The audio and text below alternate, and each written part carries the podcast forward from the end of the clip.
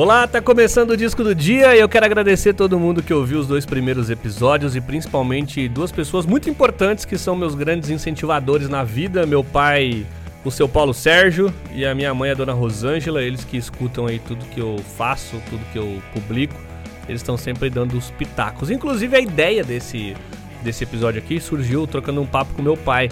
Meu pai é o típico tiozão do rock, né? Desde que ele aposentou, ele trocou aquela roupa social pelas roupas mais tranquilas ali que a galera usa de final de semana. Só que no caso dele é camiseta sem gola de alguma banda dos anos 70, sabe? Quando você vai na galeria do rock, você que é de São Paulo, compra aquela camiseta.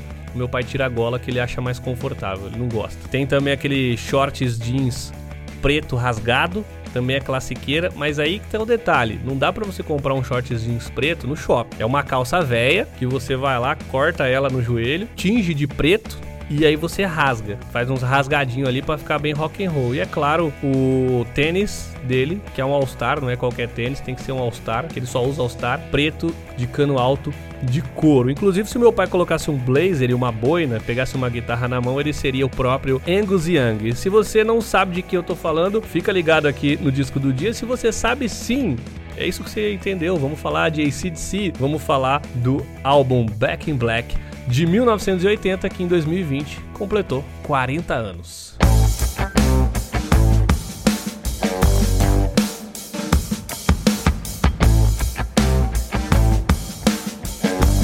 O ACDC surgiu em 1973 em Sydney, na Austrália, e foi criado pelos irmãos escoceses, os guitarristas, como eu já falei antes, o Angus Young e o Malcolm Young, né? Teve muitos outros participantes ao longo desses anos na banda, só que esses dois caras foram o que startaram ali o projeto, né? Com poucos anos, inclusive de estrada, eles já estavam mundialmente famosos e isso aconteceu ali no auge em 79, é, no primeiro auge deles, podemos dizer assim, em 79 com Highway to the Hell, sétimo último álbum da carreira dos caras e tava indo tudo bem, maravilhoso, só que em 1980 o ano começou com uma tragédia. 19 de fevereiro de 1980, o atual vocalista da banda, o Bon Scott, ele foi encontrado morto dentro do carro de um amigo em Londres, na Inglaterra, depois de uma noite de bebedeira. Foi mais ou menos assim, os dois saíram para beber, para curtir, para aproveitar. Na volta para casa, o Bon Scott já tinha bebido todas, capotou no banco de trás do carro, o amigo dele tentou acordar ele para levar para casa, não conseguiu, deixou ele dentro do carro. Dizem que essa noite fez muito frio, então além da questão alcoólica, que ele já tinha bebido muito, o frio também pode ter contribuído aí para a morte dele. Tem muitos fãs que, e jornalistas da época também falam que foi overdose, e os tabloides na época publicaram o que eu penso, que eu, eu imagino eu abrindo, eu, eu né, não, tava, não era vivo na época, não era nascido, mas eu imagino eu lendo essa notícia, porque os tabloides publicaram que ele faleceu engasgado no próprio vômito, isso é muito triste, o cara tinha só 33 33 anos de idade. Nesse momento, os caras do ACDC eles até cogitaram dar uma pausa na carreira, mas eles resolveram dar continuidade porque tinha um disco novo em breve, que era o Back in Black, que inclusive já tinha até uma mãozinha do Bon Scott antes dele morrer, chegou a escrever algumas letras, né? Teve uma contribuição inicial ali. Mas agora faltava um vocalista e a voz que eles escolheram para dar sequência a esse álbum foi a do Brian Johnson, que compõe o grupo inclusive até hoje.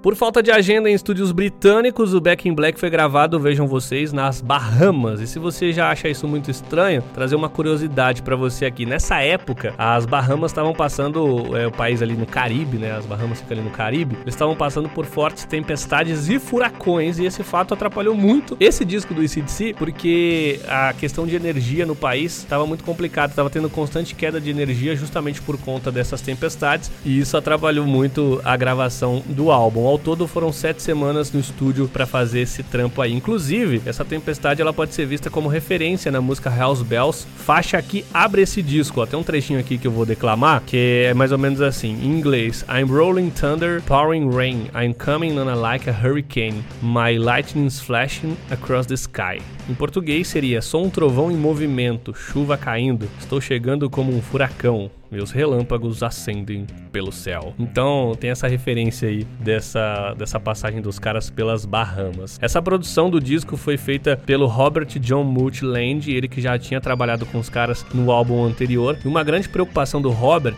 era justamente a nova aquisição vocal do grupo, né, o Brian Johnson, porque os, os takes do, do, Brian Johnson foram gravados com muito cuidado para que não soasse estranheza, né? Era um cara novo na banda, é, muito bom, mas ele estava substituindo um vocalista icônico e aí o, o, o produtor Robert John ele teve muito cuidado para sincronizar os instrumentos com a voz do Brian. O Brian que teve também muita participação não só no vocal, ele também faz parte da composição das letras e algumas faixas, inclusive, foram reescritas porque os caras tinham medo de utilizar o material deixado pelo Bon Scott e parecer que eles estavam se aproveitando da morte do cara, né? Então, algumas letras foram reescritas. Existem algumas pessoas que trabalharam com esse na época, que conviviam no mesmo meio ali, que falaram que isso não aconteceu não, que eles usaram sim algumas letras do Bon Scott e inclusive não deram crédito a ele. Mas enfim, o sucesso de Back in Black foi meteórico, segundo a crítica. Ele foi muito importante, primeiro em questão de venda, né? Porque foram 50 milhões de cópias vendidas no mundo todo. E os principais hits são o próprio Hells Bells, como eu já mencionei, You Shook Me All Night Long e a música que leva o nome do álbum Back in Black,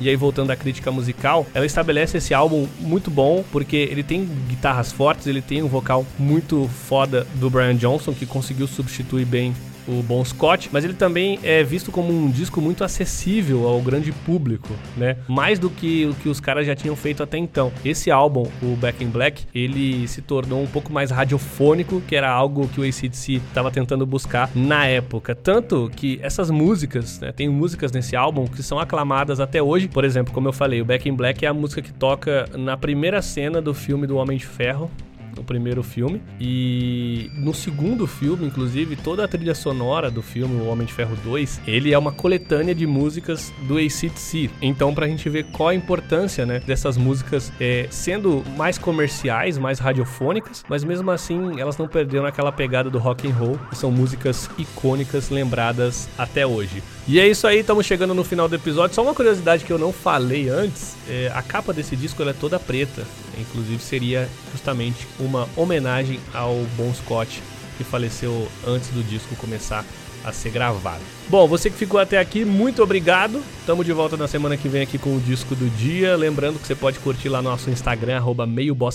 Tem também o arroba lado esquerdo, que é o Instagram da minha produtora de podcasts, com outros podcasts também. Recomendo para você o Mundo Novo Podcast, que é o meu podcast com um amigo, meu amigo José Braga. falei dele aqui semana passada e a gente tá sempre trocando ideias sobre diversos assuntos. Quero falar para você correr também lá no meu Instagram, arroba Vini Esquerdo, para conferir os meus trabalhos pessoais e é isso aí. Agradecer também o site Tenho Mais Discos do que Amigos. Eu encontrei muita informação sobre o álbum Back in Black. E é isso. Um beijo. Até semana que vem. E valeu.